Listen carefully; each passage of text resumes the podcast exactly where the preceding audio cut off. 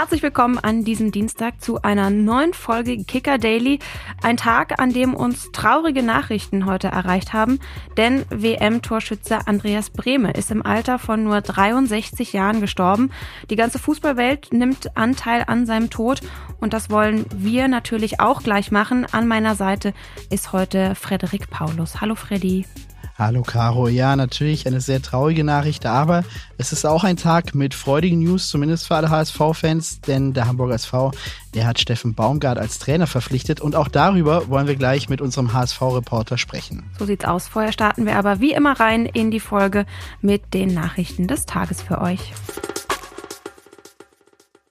Der FC Augsburg muss drei Spiele auf Mats Pedersen verzichten. Pedersen hatte ja beim 0 zu 1 in Mainz die rote Karte gesehen, weil er Leandro Barrero rüde gefault hatte. Der DFB wertete das als rohes Spiel und zog Pedersen nun für drei Spiele aus dem Verkehr.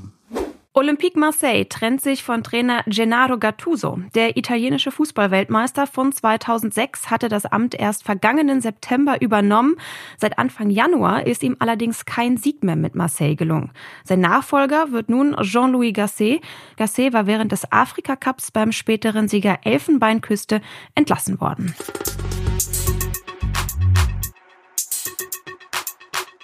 Andreas Brehme ist tot. Der Weltmeister von 1990 ist in der Nacht von Montag auf Dienstag gestorben und er wurde gerade mal 63 Jahre alt. Bei uns ist nun Kicker-Reporter Frank Klinkisch. Frank, du hast den Nachruf auf Andreas Brehme geschrieben und da schreibst du, dass man seinen Elfmeter zum 1-0-Sieg im WM-Finale 1990 gar nicht hoch genug bewerten kann. Ähm, erklär uns doch nochmal, warum. Ja, ich äh, kann das ja hier verraten. Ich bin Jahrgang 76 und äh, diese WM 90, die bleibt für mich immer was Besonderes. Ich war damals Teenager. Äh, ja, Deutschland war auf einmal Weltmeister. Das war was ganz, ganz Großes. Und ich habe oft an diese Szene zurückgedacht und auch mit Andi Brehme drüber gesprochen, auch mit Lothar Matthäus, der ja eigentlich der erste Elfmeterschütze in dieser Mannschaft damals war. Und man muss sich einfach diese Situation vorstellen. Es gibt einen Elfmeter in einem WM-Finale, fünf Minuten vor Ende. Es steht 0 zu 0. Dann hat es sehr, sehr lange damals gedauert, bis er ausgeführt wurde, weil die Argentinier wie wild auf den Schiedsrichter äh, eingestürmt sind, ihn beschimpft haben.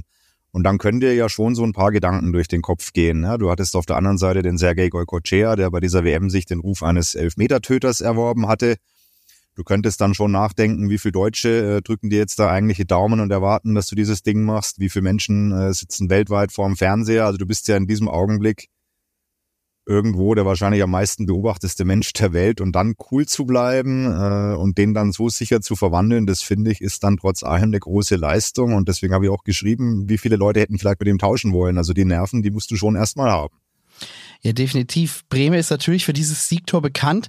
Er war aber auch ein großartiger Fußballer, der sogar 1989 in Italien zum Fußballer des Jahres gewählt wurde, wohlgemerkt vor Größen wie Marco van Basten oder Diego Maradona. Ähm, kannst du uns erklären, welchen Stellenwert hatte denn Andi Breme im Fußball Deutschland der 1980er und 1990er Jahre?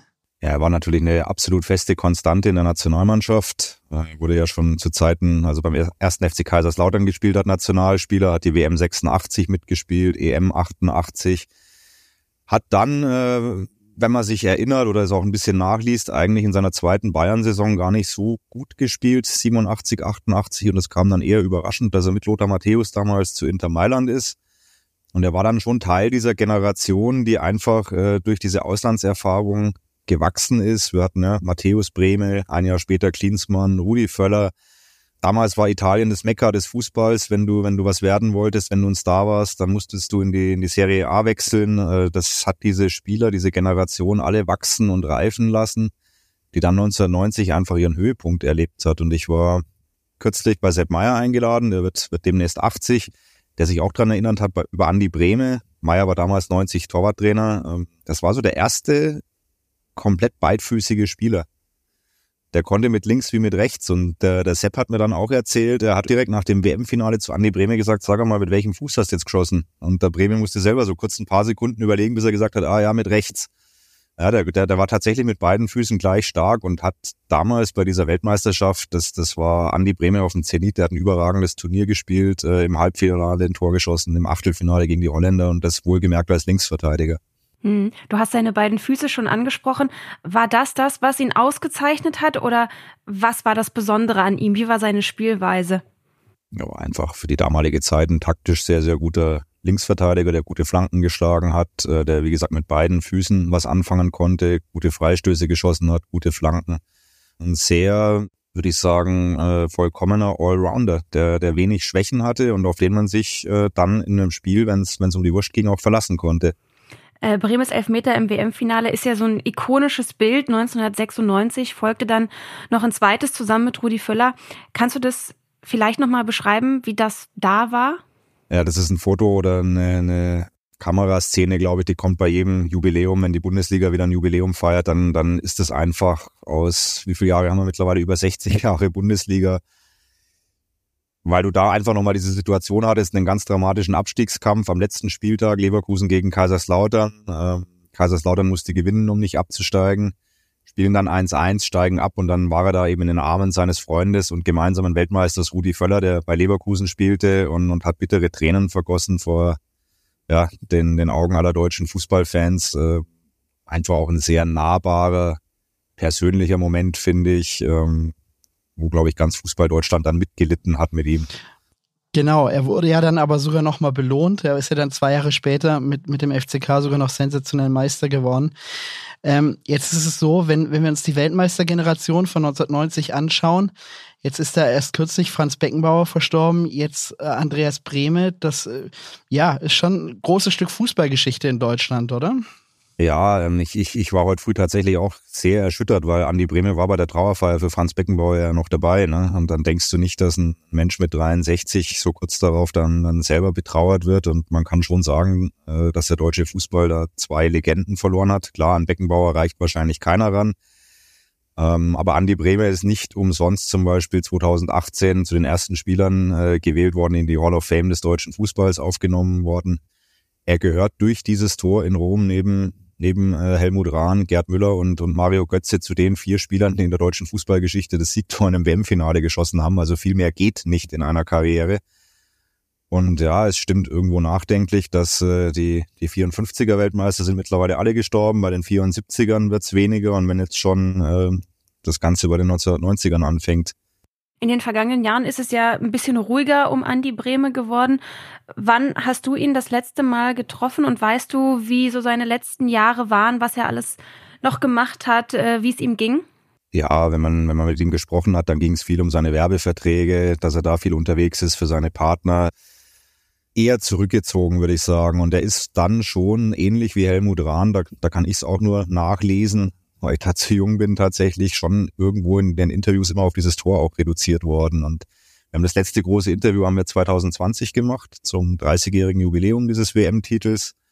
Da hat er mir auch erzählt, dass er täglich darauf angesprochen wird von wildfremden Menschen, äh, dass das immer noch das Thema in seinem Leben ist ja, äh, er hatte vielleicht im Leben nach der Karriere nicht ganz das Glück, das er als Fußballer hatte, wo er wirklich die, die höchsten Gipfel erklommen hat. Und äh, zuletzt hat er eher, eher zurückgezogen gelebt. Ihm war aber sehr wichtig, dieser Zusammenhalt unter den 1990er Weltmeistern. Hat sich auch um, um Franz Beckenbauer viel gekümmert, ihn besucht. Wenn man mit äh, Lothar Matthäus gesprochen hat, der hätte nie etwas auf seinen Freund Andi Breme kommen lassen. Die waren sehr eng. Ja, er war, war ein offener, zugänglicher Typ und wurde von seinen Weggefährten immer als guter Freund beschrieben und geschildert. Frank, vielen, vielen Dank für deine Zeit und auch für die Erinnerungen, die du mit uns geteilt hast. Und wir weisen nochmal darauf hin, dein Nachruf, den findet man zum Beispiel in der Kicker-App und der ist sehr lesenswert. Kann man auch nochmal alles dort nachlesen. Vielen Dank. Ja, ich habe zu danken. Tschüss, ihr zwei. Genau, aber jetzt kommen wir von einer traurigen Nachricht zu einer guten Nachricht für alle HSV-Fans, denn der Hamburger SV hat einen neuen Trainer und darüber wollen wir jetzt sprechen.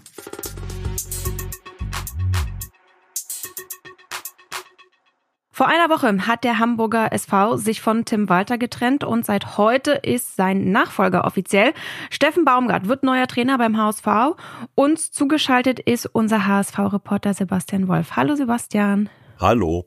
Schön, dass du dir an so einem turbulenten Tag Zeit nimmst.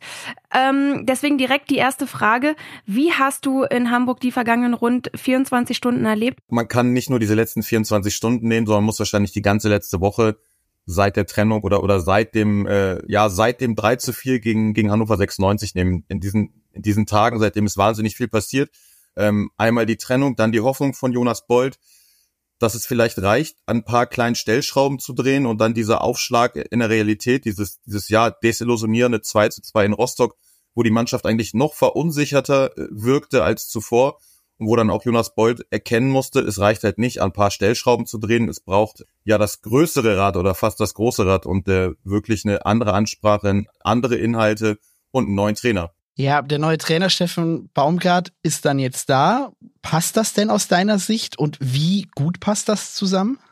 Erstmal für Fußballromantiker passt es, glaube ich, ganz fabelhaft zusammen, weil Steffen Baumgart ja nie einen Hehl daraus gemacht hat, dass er äh, großer HSV-Sympathisant ist, dass er äh, in seiner Kindheit äh, Fan des damals noch großen HSV war zu Europapokalzeiten. Insofern passt das sicherlich schon mal sehr gut zusammen. Ich glaube, dass er mit seiner emotionalen Art auch sehr gut zur Mannschaft passt, weil das ja auch etwas war, was Tim Walter ausgezeichnet hat. Ähm, Jonas Bolt hat auch deswegen so lange an Tim Walter festgehalten, weil er immer äh, intern gesagt hat, der kann Hamburg. Das heißt, er kann dieses, ähm, ja, diesen, diesen Druck aushalten, die, diese Wucht des Vereins. Und das ist sicherlich auch etwas, was Steffen Baumgart auszeichnet. Spannend finde ich an, an der Geschichte, ähm, dass sich der HSV nach Tim Walter mit Steffen Baumgart ja wieder wirklich einen absoluten Überzeugungstäter holt, der, der seine ganz klare Spielidee verfolgt und ja, auch eigentlich wenig Kompromisse eingeht. Du hast die Spielidee gerade schon angesprochen. Was wird und was muss Baumgart anders machen als Tim Walter, gerade mit Blick auf Walters offensive Herangehensweise? Da wäre doch jetzt dann mal so eine defensive Stabilisierung gefragt, oder? eindeutig, es geht um eine defensive Stabilisierung, aber das, das war auch äh, die klare Absicht der Bosse und das ergibt auch Sinn. Es war für die Bosse keine Alternative, jetzt eine völlige Trendumkehr äh, zu schaffen und, und einen reinen Defensivtrainer zu verpflichten, weil natürlich auch äh, unter Tim Walter zweieinhalb Jahre Spielerpersonal ausgewählt wurde für diese Spielidee. Und jetzt mit diesen Spielern völlig anderen Ansatz zu wählen, äh, würde wahrscheinlich die Verunsicherung noch mehr wachsen lassen. Insofern geht es darum, Anpassung vorzunehmen eine andere Ansprache zu finden und vor allem natürlich, du hast es richtig gesagt, die Defensive zu stabilisieren. Und Steffen Baumgart ist sicherlich auch ein Trainer, der lieber 5 zu 4 gewinnt als 1 zu 0 und trotzdem mit seinem, mit seinem Powerfußball, mit seinem hohen Attackieren, ähm, glaube ich, schon ein, ein Spielerpersonal vorfindet, mit dem er sehr gut arbeiten kann. Ja, abgesehen von der Spielidee muss man ja sagen, in den letzten Jahren, gerade in der heißen Phase des Aufstiegskampfs, die ja jetzt ansteht, da hat der HSV oft Nerven gezeigt. Glaubst du denn, dass das diesmal mit Baumgart anders ist? Hat der eine andere Ansprache an die Mannschaft? Na, ich würde dir ein bisschen widersprechen. Eigentlich ist das ja schon äh, in den letzten beiden Jahren unter Tim Walter gänzlich anders gewesen. Der HSV hat ja unter Tim Walter ähm, in dessen ersten Jahr äh, aus einer völlig ausweglosen Situation äh, fünf Spiele vor Saisonende mit fünf Siegen zum Schluss, genau in der Phase eigentlich zugeschlagen, ähm, da er in der, in der Vergangenheit immer gescheitert ist. Und letztes Jahr war es ja eigentlich auch so, dass es so eine kleine Delle im Frühjahr gab, aber dann im Saisonendspurt. Wir erinnern uns an das dramatische Finish von Sandhausen und auch den, den Heimsieg davor. Eigentlich war er unter, was hat unter Tim Walter, äh, es ist ein Kennzeichen geworden, dass der HSV eigentlich immer dann da war, wenn es drauf ankam. Aber ähm, es wurde insgesamt einfach in, in, in Spielen gegen vermeintlich kleinere zu viel liegen gelassen und in Spielen zu viel liegen gelassen, wo die, wo die Abwehrschwächen zu groß waren. Aber ich glaube, dieses Problem, dass der HSV in der Endphase einer Saison an seinen Nerven scheitert, das kann man äh, auf die letzten beiden Jahre schon nicht mehr ähm, aufrechterhalten. Und du glaubst, dass das auch Baumgart in der Saison schaffen kann, wieder eben diese Konstanz am Ende dann auch zu haben, wie es dann eben die letzten zwei Jahre, wie du jetzt ja hervorgehoben hast, eben schon auch so war? Das denke ich schon. Ich glaube, das Vordergründigste äh, wird, wird sein, und das ist mit Sicherheit kein Selbstgänger, diese Mannschaft, diese Mannschaft zu stabilisieren, und zwar sowohl nervlich als auch äh, defensiv. Aktuell ginge es in der Relegation ja gegen Baumgarts Ex-Club, den ersten FC Köln. Was könnte das deiner Meinung nach für ein Spiel werden? Das wird ja Emotion pur. Ich gehe davon aus, dass äh, weder Steffen Baumgart noch der erste FC Köln sich wünscht, dass es zu diesem Aufeinandertreffen kommt ja, das wäre, wäre sicherlich eine Wahnsinnskonstellation und äh, schwer vorhersehbar, was dann passieren würde. Dann bedanken wir uns erstmal bei dir für deine Einordnung und äh, sind gespannt, wie es beim HSV dann jetzt weitergeht. Ich danke auch.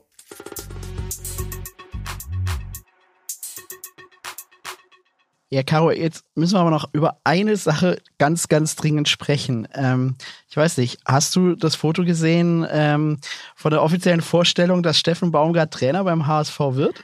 Ja, es sieht, es sieht großartig aus. Ich finde, äh, sein Blick sagt, ähm, dass er das nicht ganz freiwillig macht.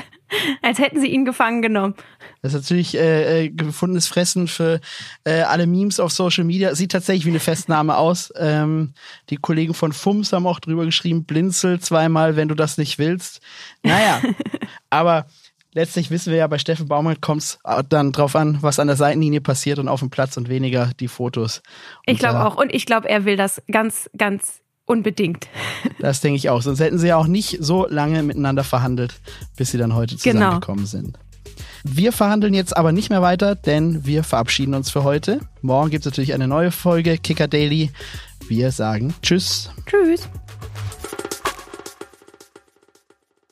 Kicker Daily ist eine Produktion des Kicker in Zusammenarbeit mit ACB Stories. Redaktionsschluss für diese Folge war heute 14 Uhr. Abonniert den Podcast, um keine neue Folge zu verpassen.